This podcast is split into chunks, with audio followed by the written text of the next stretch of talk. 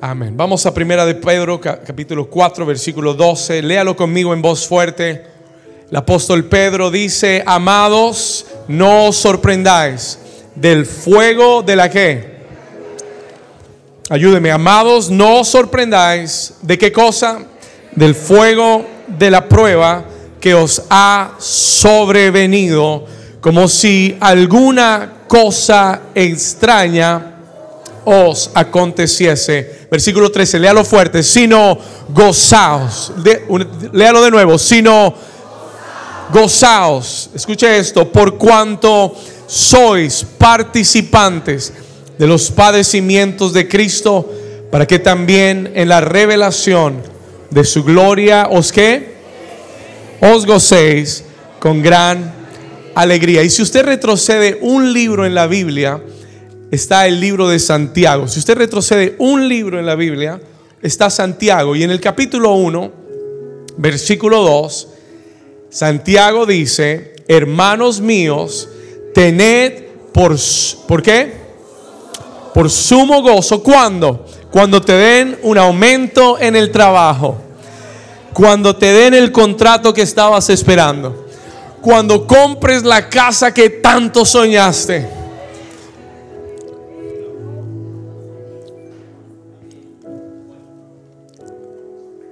Hermanos míos, tened por sumo gozo. ¿Cuándo? Cuando os halléis en diversas pruebas. Versículo 3. Sabiendo que la prueba de vuestra fe produce qué cosa? Paciencia. Mas tenga la paciencia su obra completa para que seáis perfectos y cabales sin que os falte cosa alguna. Y la iglesia del Señor dice, Dile a tu vecino antes de sentarse, vamos a aprender cómo tener gozo en la prueba. Dígale gozo en la prueba. Vamos, mírele con una sonrisa y dígale gozo en la prueba. Puede tomar su lugar. Mariano, si le bajamos al piano arriba, porfis.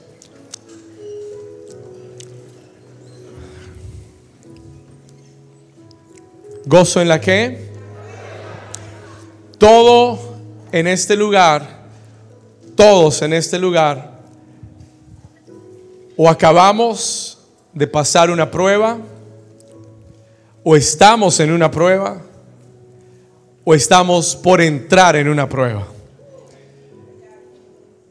El apóstol Pedro nos dice en su carta, en su epístola que acabamos de leer en Primera de Pedro capítulo 4, en el versículo 12, dice, amados, hablándole a la iglesia, no se sorprendan del fuego de la prueba que os ha sobrevenido. Nunca un creyente debe sorprenderse del fuego de la prueba que puede venir a su vida.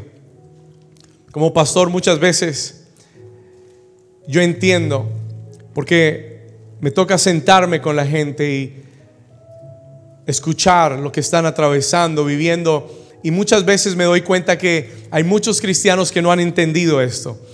Hay muchos cristianos que se sorprenden cuando están en medio de una prueba. La semana pasada yo le explicaba, trataba de enseñarle lo que significa una prueba. Una prueba no es una dificultad porque hice algo malo.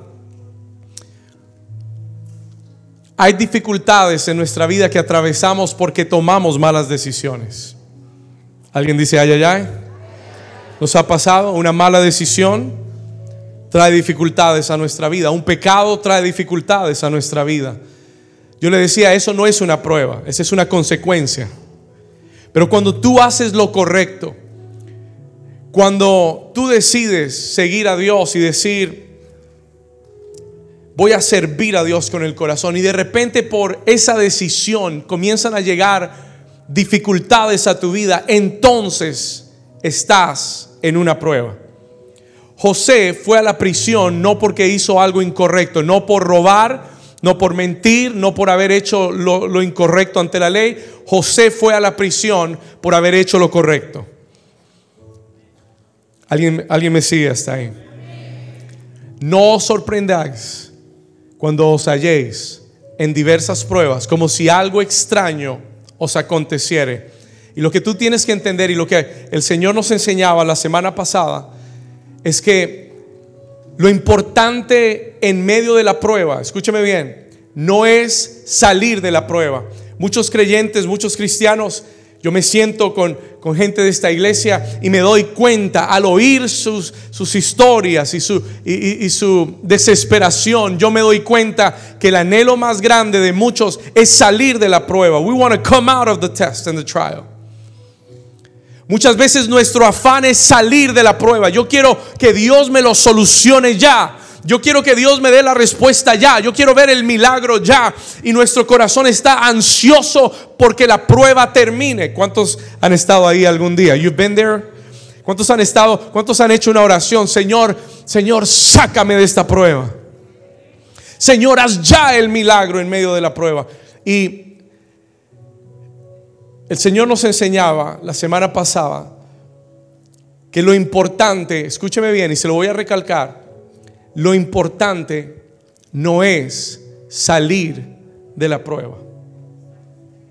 Porque si tu afán es salir de la prueba, entonces tomarás cualquier decisión incorrecta con tal de salir de la prueba.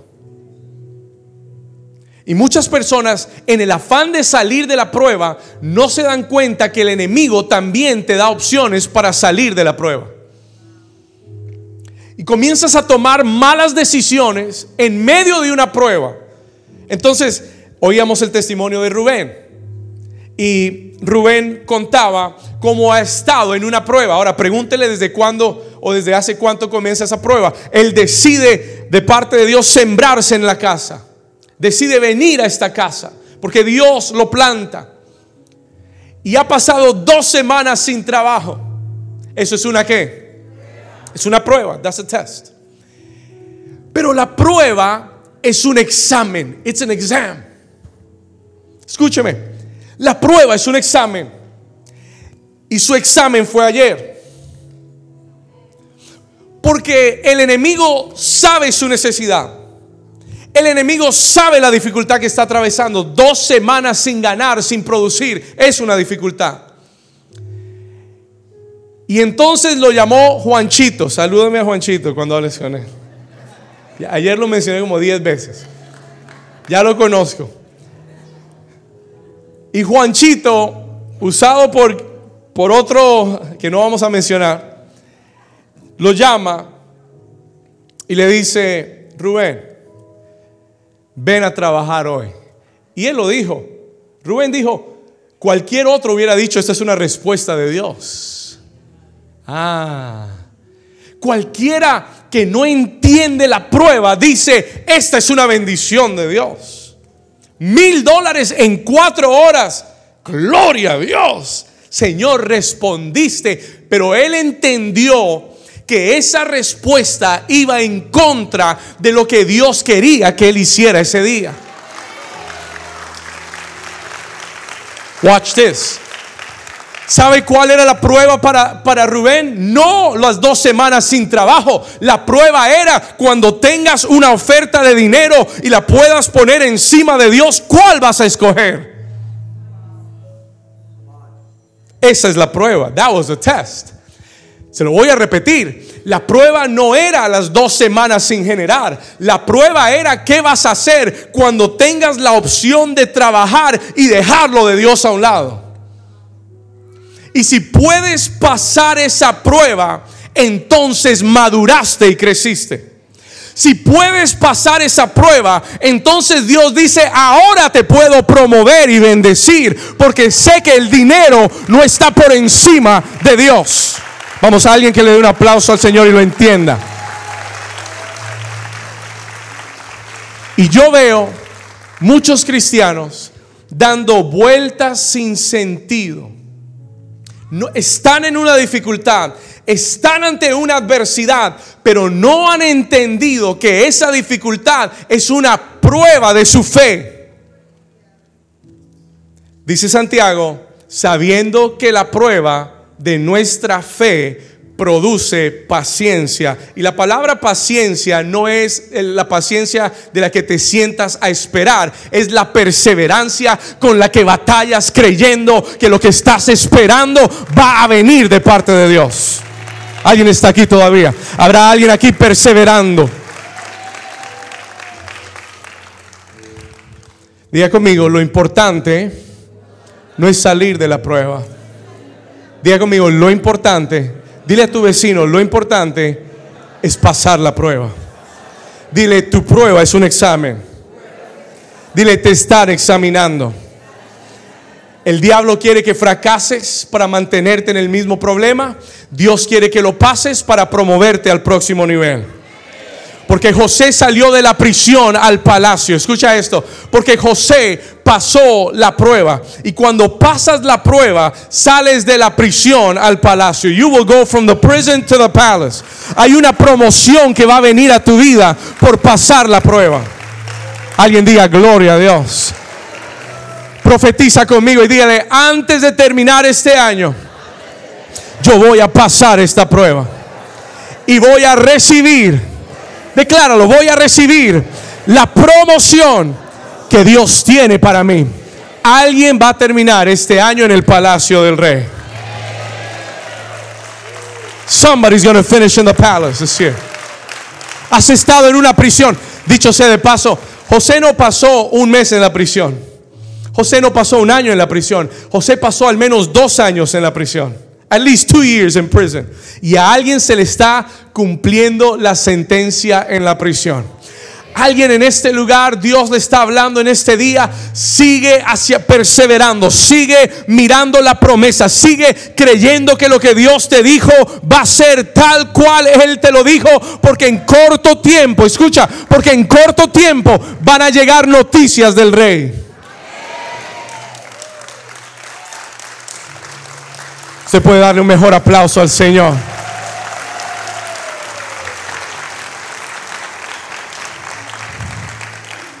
Cada prueba pasada, escucha esto, cada prueba pasada, no cada prueba escapada.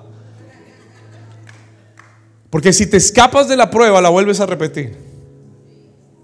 Pero cada prueba pasada en tu vida es una declaración al cielo que estás listo para el próximo nivel. Se lo voy a repetir. El Señor me dijo que te dijera que cada prueba pasada en tu vida es una declaración al cielo que estás listo para entrar en tu promoción y para ir al próximo nivel. Así que tienes que aprender a pasar la prueba. Learn to pass the test. Pastor, ¿cómo afrontamos la prueba. Y eso es lo que Dios me dio para ti en este día. ¿Cómo afrontamos las pruebas? Porque no se trata solamente de pasar la prueba, sino cómo la pasas. How are you passing it? El Señor me dijo que te preguntara hoy cómo la estás pasando. ¿Cómo la estás pasando mientras estás en la prueba? How are you passing the test? Porque no es solamente pasarlo, sino cómo lo paso. Pastor, no lo entiendo. Bueno, en dos textos de la escritura acabamos de leer, Pedro y Santiago, ambos nos dicen que cuando estés en una prueba, sea cual sea, económica, familiar, ministerial, emocional, diversas pruebas, sea la que sea, hay algo que Dios va a buscar en tu vida. ¿Y qué es eso? Dice, gozaos cuando os halléis en diversas pruebas. Pedro lo vuelve a repetir. Y dice, no te extrañe cuando venga el fuego de la prueba, sino gozaos. Y en ambos textos el Señor nos enseña la actitud que Él está buscando en ti mientras estás pasando la prueba. Y quiero decirte que nunca vas a pasar la prueba efectivamente hasta que no te goces en medio de la prueba.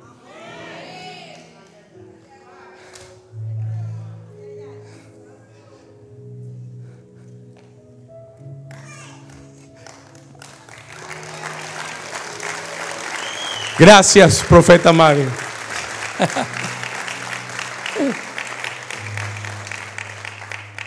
Se lo voy a repetir, escúcheme bien. Nunca vas a pasar bien la prueba hasta que no aprendas a tener gozo mientras pasas la prueba. ¿Ha visto usted a alguien subirse a una montaña rusa que es una tremenda prueba? Y todo el camino van gritando, ¡ah! Y otros van llorando. Y cuando se bajan dicen, sí, me gustó, pero están llorando y están gritando. No creo que te haya gustado tanto. No creo que la vuelvas a repetir.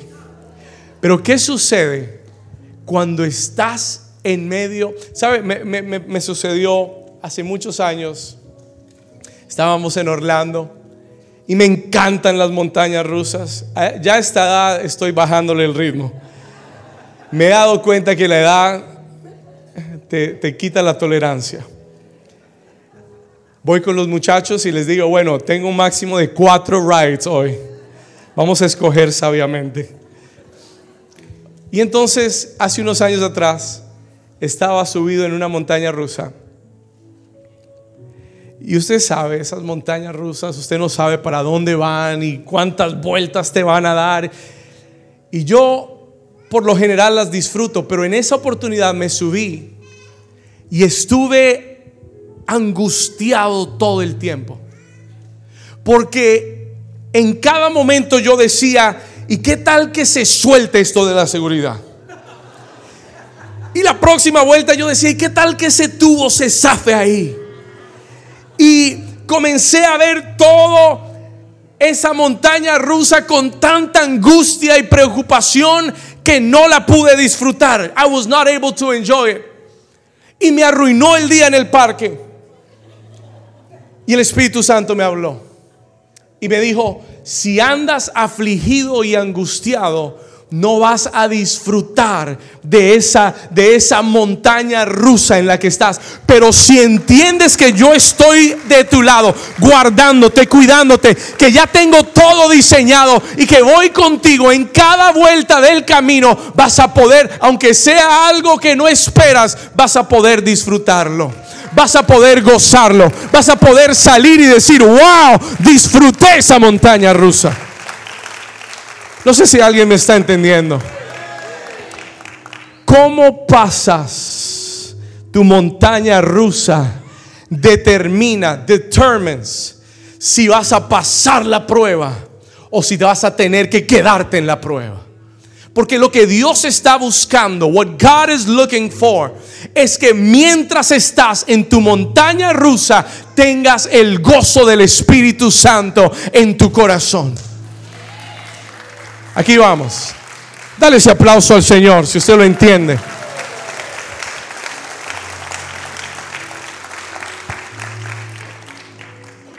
Pregúntale al vecino, ¿cómo estás pasando la prueba?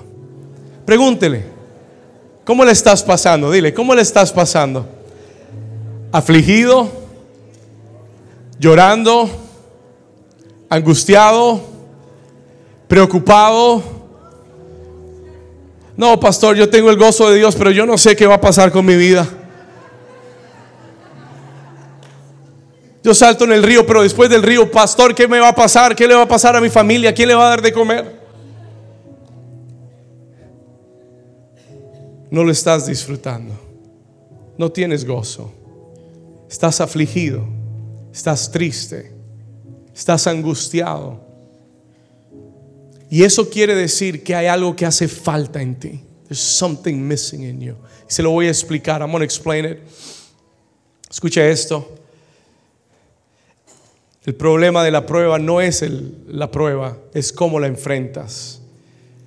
Cuando tú te preguntas en medio de la prueba, ¿por qué a mí? Señor, ¿por qué ahora? Esas preguntas siempre van a abrir el camino al desánimo y a la frustración. ¿Por qué a mí? José en la cárcel, ¿por qué a mí? Si hice lo correcto. ¿Por qué a mí ahora, Señor, cuando estaba más cerca de la promesa? Esas preguntas siempre traerán desánimo y frustración. Hay gente que la prueba los alejan de Dios. Jesús lo dijo.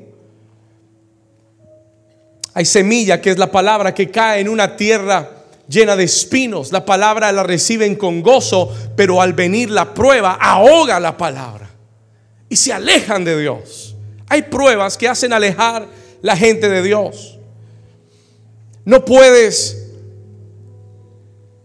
simplemente preguntar por qué, por qué a mí, por qué ahora, porque le vas a abrir un camino al desánimo y a la frustración. Tienes que comenzar a preguntar no por qué a mí, sino Señor, ¿para qué estoy en esta prisión?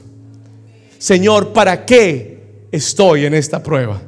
¿Cuál es tu propósito en lo que estoy viviendo ahora? Porque Dios, tú lo sabes todo y tú sabes dónde estoy. Y tú ya sabías que iba a pasar por aquí. Pero ayúdame a entenderlo. Porque al entenderlo voy a poder cooperar contigo. Voy a poder trabajar contigo en esto. Y voy a poder salir de esto y llegar a la promoción que tú tienes para mi vida. ¿Alguien dice amén? ¿Cómo puedo tener gozo en la prueba. Yo quiero darte tres claves que el Señor me dio esta mañana, this morning. Esta mañana el Señor me dio las tres. Esto no lo tenía en mis notas, pero el Señor me los dio esta madrugada. Tres claves, three keys. Tres claves para tener gozo en medio de la prueba. Número uno, Escriba esto, el gozo es el resultado de mi comunión con el Espíritu Santo de Dios. Escúcheme lo que le voy a decir. Hay gente que piensa que el gozo es alegría. Hay gente que piensa que el gozo es felicidad. La alegría, listen to this, la alegría y la felicidad son emociones naturales. ¿Te dan un aumento de sueldo? Estás feliz. ¿Por qué estás riendo tanto? Bueno, porque me ascendieron. ¿Por qué estás tan contento? Bueno, porque me dieron una buena noticia. Escucha esto. La felicidad, la alegría son emociones. El gozo no. Joy is not. El gozo es un fruto del Espíritu el gozo no es natural, es espiritual. El único que puede traer gozo a tu vida es el Espíritu Santo de Dios. ¿Alguien está aquí todavía? El único que puede producir el gozo, dice el libro de Gálatas capítulo 5, el fruto del Espíritu es amor, gozo. El segundo fruto que menciona es el gozo. Dice amor, gozo, paz, paciencia, benignidad, bondad, fe, mansedumbre, templanza. Es el fruto del Espíritu en mi vida. No es el fruto de las condiciones de mi vida. No es el fruto de las circunstancias en mi vida. No es el fruto de las noticias en mi vida. No depende de lo que me pasó hoy, ni ayer, ni, ni, de lo que me va a pasar mañana. Depende del Espíritu Santo de Dios, que es el único que me lo puede dar y poner en mi espíritu. El gozo viene como un resultado de mi comunión con el Espíritu Santo en medio de la prueba. Si no tienes comunión con el Espíritu Santo, escúchalo bien, nunca tendrás gozo en medio de la prueba. Mire lo que dice Romanos 14, 17. Anote esta cita. Romanos capítulo 14, versículo 17. Si me ayudan con el texto acá. ¿Está ahí? ¿Tiene? Romanos 14, 17. ¿Qué dice? Porque el reino, de, léalo conmigo, dice, porque el reino de Dios no es que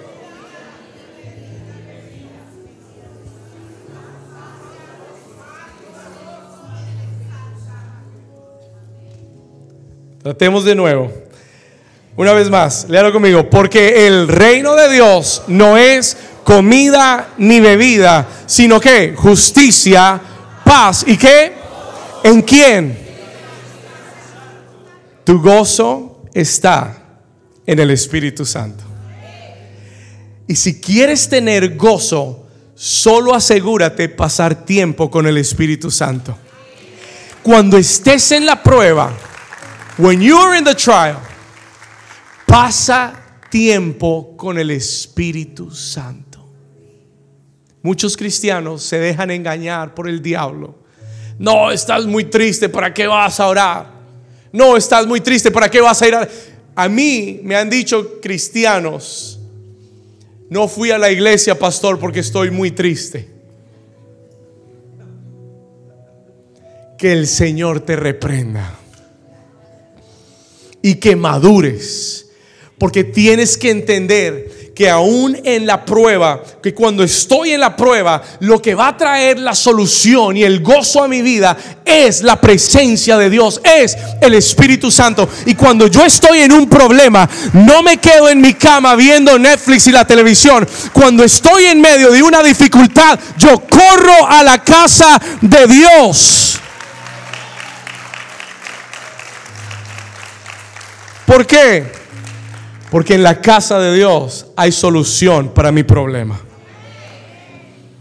Porque en la casa de Dios hay solución. Porque ese día Dios tenía algo para darme que iba a ser una clave para salir del momento en el que estoy. Y el diablo hizo todo para retenerme, para mantenerme. Pero el día que le gano a mi carne y le digo, voy a ir a la casa de Dios y llego a la casa de Dios, Dios ese día me levanta y me da el gozo que necesito para salir de la prueba.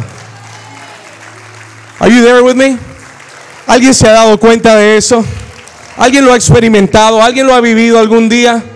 Have you lived that one once in your life? Have you experienced that? El Espíritu Santo, diga conmigo, el Espíritu Santo. Pastor, ¿y cómo es que el Espíritu produce ese gozo? Déjeme se lo explico. Tú estás en una prueba económica. Estás en una prueba de salud. Y de repente estás en tu tiempo de oración. Todo alrededor está mal. Todo va mal. Tu carne quiere que te aflijas. Tu carne te dice, deprímete. Todo está mal y tú tienes todo para estar triste, pero logras ir a la presencia de Dios. Y cuando estás ahí en adoración, en comunión con el Espíritu Santo, de repente el Espíritu de Dios, en ese tiempo con Él, suelta una palabra en tu espíritu. Y en un instante, tú comienzas a ver una palabra, un rema de Dios en tu vida. Y te dice, en las llagas de Jesucristo fuiste sanado y fuiste curado. Llevé tu enfermedad en la cruz del Calvario.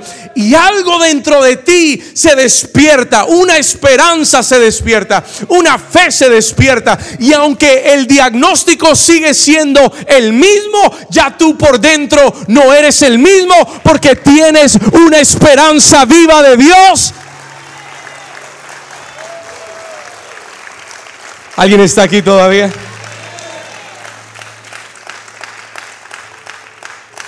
¿Alguien ha recibido un rema así de Dios en medio de una prueba? Hace unos 15 años atrás yo estaba saliendo de la universidad y estaba sin trabajo por tres meses. Estuve sin trabajo por tres meses. Y de repente, mire, yo estaba yo estaba angustiado, enviaba aplicaciones. ¿Cuántos saben que después de tres meses las cuentas se acumulan? Y estaba angustiado. Y una mañana estaba ahí en mi tiempo de oración con el Espíritu Santo. Y abro mi palabra del devocional ese día. Y veo un texto donde el Señor le dice a Moisés, dile a Faraón suelta y deja ir a mi pueblo.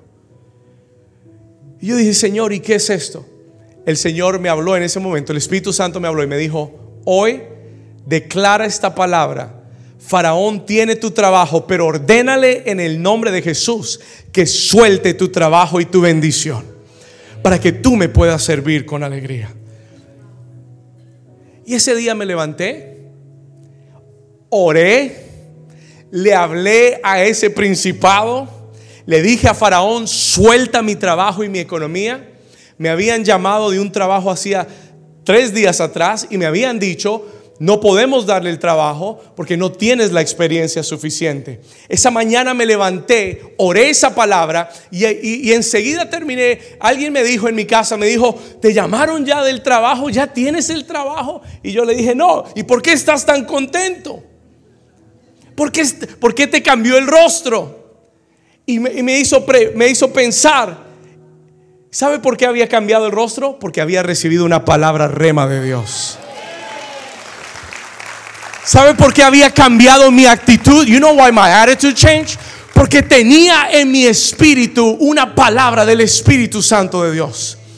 Y esa palabra cambió mi actitud. Y en ese momento yo entendí que ya había recibido el milagro. I had received the miracle. Y ese mismo día, a las 3 de la tarde, me acuerdo como si fuera hoy, a las 3 de la tarde me llamaron y me dijeron, David, queremos decirte que reevaluamos tu aplicación y te vamos a dar una oportunidad para que trabajes aquí con nosotros. El mismo día. The same day it happened. Ahora le cuento lo más poderoso de ese milagro y es que es el mismo trabajo que he tenido los últimos 15 años.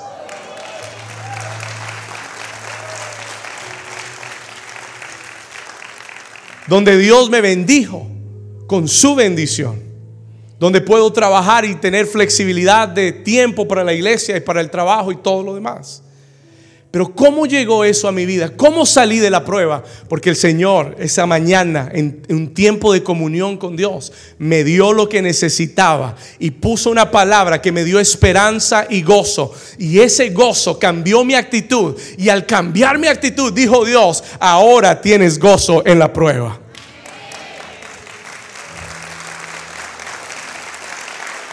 Ahora sales de la prisión. Dile al vecino la clave para salir de la prisión. Dile, la llave que abre la puerta de la prisión se llama gozo en medio de la prueba. ¿Alguien dice amén a eso? ¿Alguien está recibiendo esto de parte de Dios?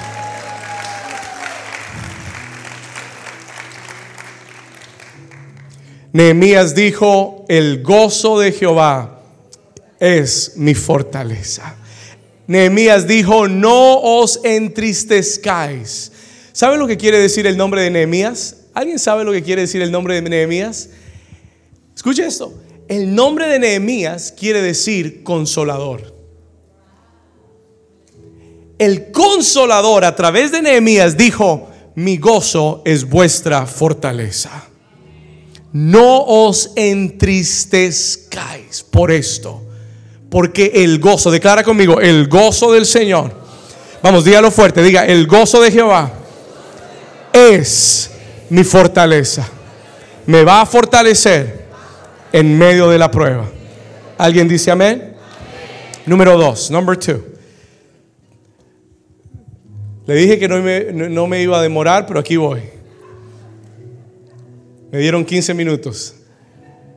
Número dos, number two. I'm going to get there. ¿Cómo puedo tener gozo en la prueba, pastor? Número dos, cuando entiendo el propósito de la prueba. You want to have joy in the, in the test? Nunca podrás tener gozo en la prueba si no entiendes el propósito de la prueba. Tienes que entender que toda prueba tiene un propósito. Cuando te enfocas en el dolor de la prueba, nunca tendrás gozo. Pero cuando te enfocas en el propósito de la prueba, entonces podrás tener gozo en medio de ella.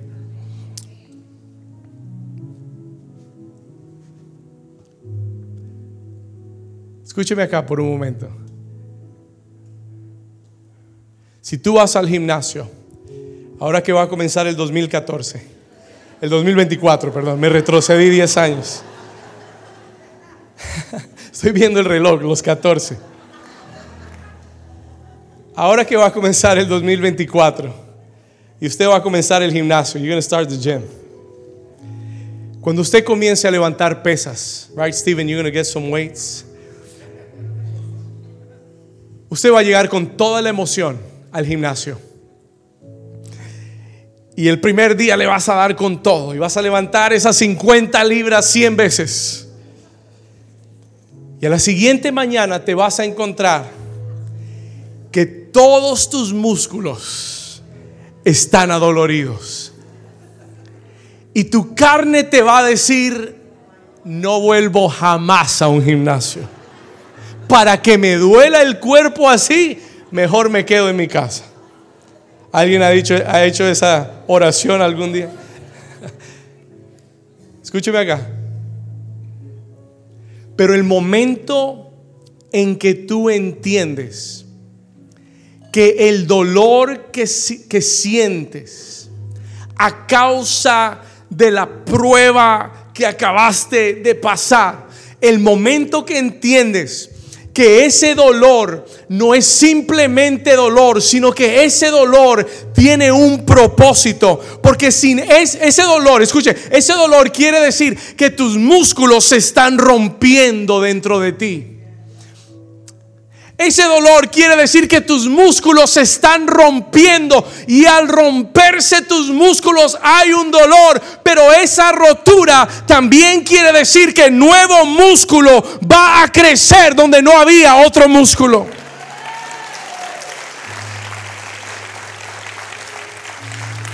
Y si tú te levantas al siguiente día y lo único que piensas es en el dolor que sientes en los brazos y que no los puedes levantar, te rendirás y te saldrás del gimnasio. Pero si entiendes el propósito de por qué te está doliendo, tú dices, este dolor me duele, no me gusta, no me agrada, pero este dolor es buen dolor, porque este dolor tiene un propósito. Y si sigo haciendo esto todos los días, en los próximos tres meses, voy a tener los músculos que quiero tener.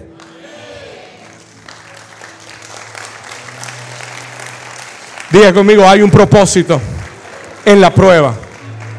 Si lo entiendes y si enfocas el propósito en la prueba, vas a tener gozo. Porque ya ese dolor no te va a afligir, ese dolor te va a decir algo está pasando dentro de mí. Dios está haciendo algo en mí. ¿Sabe lo que la Biblia dice acerca de Jesús? Hebreos capítulo 12. Mire lo que dice la escritura. Y esto es tremendo. Hebreos 12.2. Dice, puestos los ojos en Jesús. Léalo conmigo. El autor y el que consumador de la fe, el cual por el que no me está ayudando, el cual por el que puesto delante de él que hizo. Cristo no sufrió la cruz con aflicción sufrió la cruz con gozo. ¿Le dolió? Sí. ¿Su carne fue afligida? Sí. Pero su actitud fue de gozo. Por el gozo puesto delante de él, sufrió la cruz, menospreciando el oprobio, y se sentó a la diestra del trono de Dios.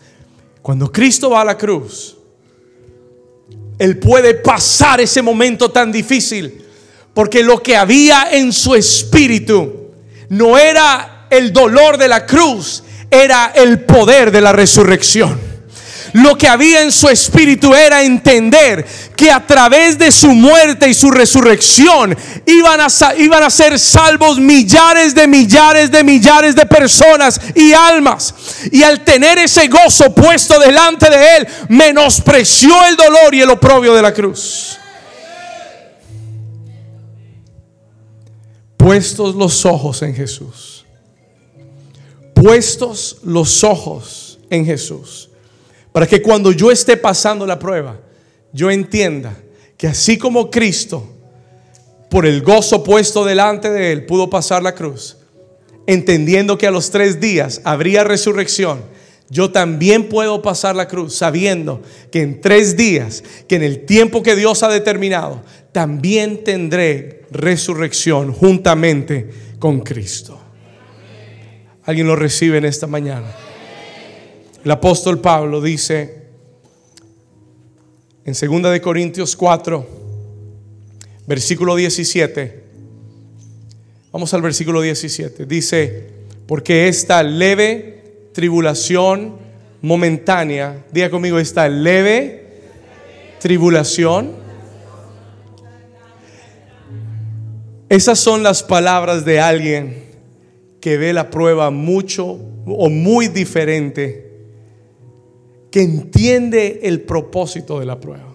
Si a ti te preguntaran cómo es la prueba que estás pasando, uy, pastor, difícil, pesado, tenaz, no, eso es...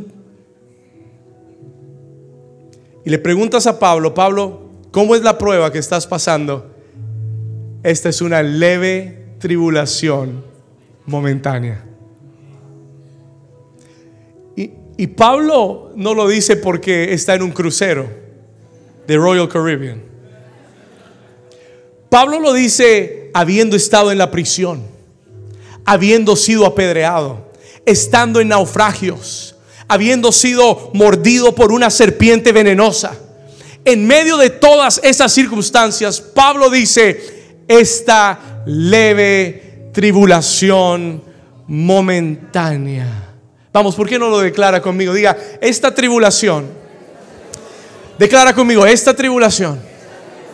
¿Cuántos aquí están en medio de una prueba? Levante su mano. Ok, declare conmigo, esta tribulación que estoy atravesando es leve y es momentánea. Diga conmigo, tiene una fecha de expiración y pronto se va a terminar. Diga, pronto voy a salir porque es leve y es momentánea. Pero ¿sabe por qué es leve y momentánea? Porque lo que Pablo ve es que está produciendo en mí un eterno y más excelente peso de gloria. Señor, lo que esta prueba está haciendo dentro de mí, no lo hubiera aprendido en ningún instituto bíblico, con ningún pastor ungido que hubiera orado por mí, con ningún evangelista, ni apóstol, ni profeta. Esto que estás produciendo en mí a través de esto que estoy atravesando es eterno, es excelente y es un peso de gloria que me va a dar algo de qué hablarle a la gente cuando estén pasando por lo mismo. My goodness. Número tres, tengo cinco minutos. Número tres. Lo último, y aquí termino. ¿Cómo puedo tener gozo en la... ¿Alguien ya se siente con más gozo que cuando vino? ¿Cómo puedo tener gozo en la prueba, pastor? Primero, a través de mi comunión con el Espíritu Santo. Acuérdate que el gozo es espiritual. Solo el Espíritu lo produce en ti, no las circunstancias.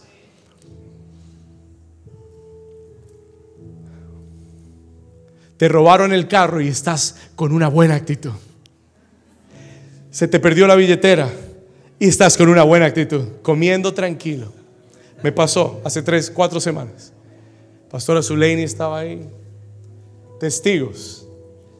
Se me había perdido la billetera. Aquí en la iglesia. Y yo estaba tranquilo. Comí. ¿Usted sabe lo que es comer sin saber dónde está su billetera? Me comí un delicioso lomo saltado. Ungido. Todo dentro de mí decía, ve a buscar la billetera, corre que te van a robar la billetera. El Señor me dijo, quédate tranquilo que hoy te van a pagar la cuenta. Gloria a Dios. Toda prueba tiene promoción. Amén.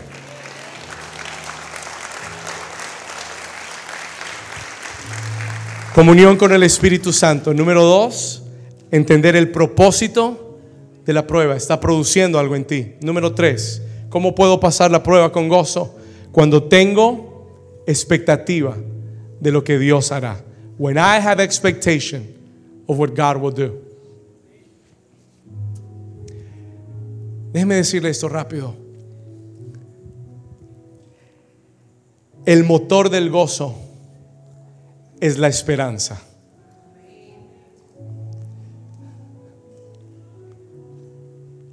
Tú no puedes tener gozo si no tienes esperanza. Es más, voy a ir un paso más y decirle, no puedes tener fe si no tienes esperanza. ¿Cómo, cómo es eso posible, pastor? Porque la Biblia dice en Hebreos 11, la fe es la certeza de lo que sé. Ayúdeme, la certeza de lo que sé. ¿Qué es esperanza? Es esperar que algo bueno te acontezca. That's hope. Hope is to believe. Hope is to believe that something good is going to happen. El que tiene esperanza, Dios le puede dar fe. El que no espera nada no puede tener fe. Es la certeza de lo que se espera, la convicción de lo que no se ve. Pero cuando tienes esperanza de que Dios va a hacer algo bueno en tu vida, eso te crea una expectativa. Y esa expectativa de lo que Dios hará te mantiene en el gozo de Dios. Se lo voy a repetir. Escuche esto. La esperanza, la esperanza cultiva la fe y la fe sostiene el gozo. Get that. Take that in your spirit. Se lo repito. No sé lo que dije. La, la esperanza cultiva la fe y la fe sostiene el gozo en tu vida. Pruébelo, pastor, bíblicamente. Anote este texto, me quedan dos minutos. Isaías 54, Isaías 54. Vamos aquí rápido y aquí terminamos. Isaías 54. Escucha estas palabras. Porque esta palabra es para alguien en esta mañana. This word is for somebody this morning. Isaías 54, léelo conmigo fuerte. Dice, regocíjate, oh Pare.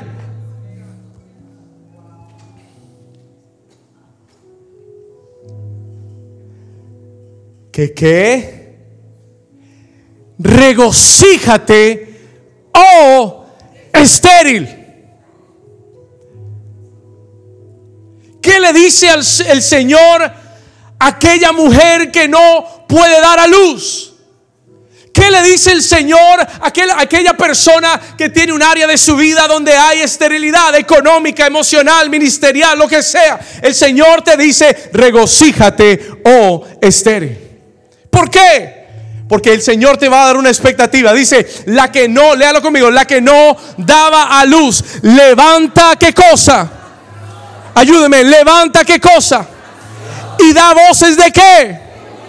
Da voces de qué Pastor, no estoy entendiendo esto. La que está estéril debería estar afligida y triste. La que no ha visto el fruto de su trabajo debería estar afligida y triste. Pero el Señor te dice, no más tristeza, no más, escúchalo bien, no más depresión, no más tristeza. Si has estado estéril en un área de tu vida hoy, el Señor te dice, regocíjate, oh estéril, y la que no daba luz, ¿por qué? Escúchalo bien, porque más son los hijos de la desamparada que los de la casada, ha dicho Jehová de los ejércitos ejércitos.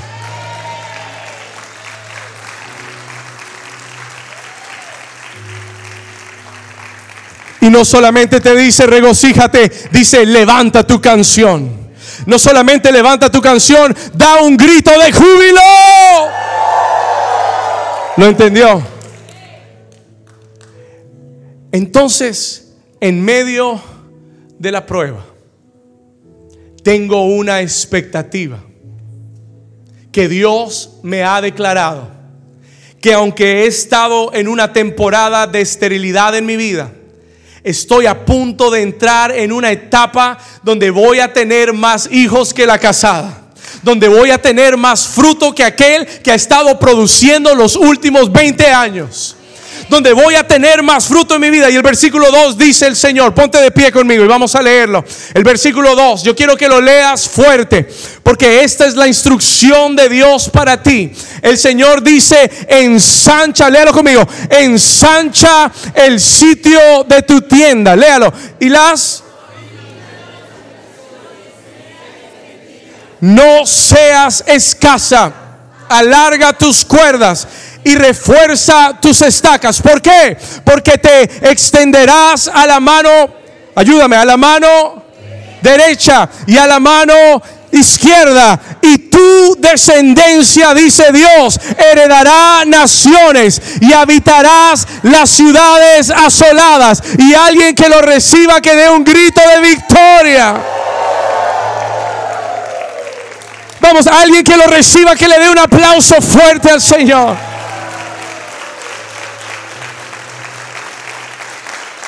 Vamos, que le des un aplauso al Señor. Él dice, canta.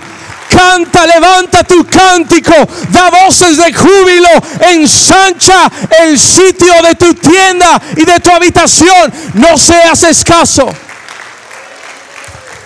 Escúcheme por un momento. El gozo se produce por la expectativa de lo que Dios está por hacer en mi vida. La, estéril sigue siendo estéril, pero ahora está cantando y ahora está dando voces de júbilo y ahora está dando vueltas y danzando. Y tú dices, ¿y por qué está tan contenta? Ya, ya está embarazada. No, todavía no. Pero ya tiene el gozo ya tiene la anticipación de la expectativa de lo que Dios ha declarado que hará en su vida. Y el gozo de Dios se convierte en tu fortaleza. Y por eso tú puedes estar sin trabajo, pero puedes estar danzando en la casa de Dios.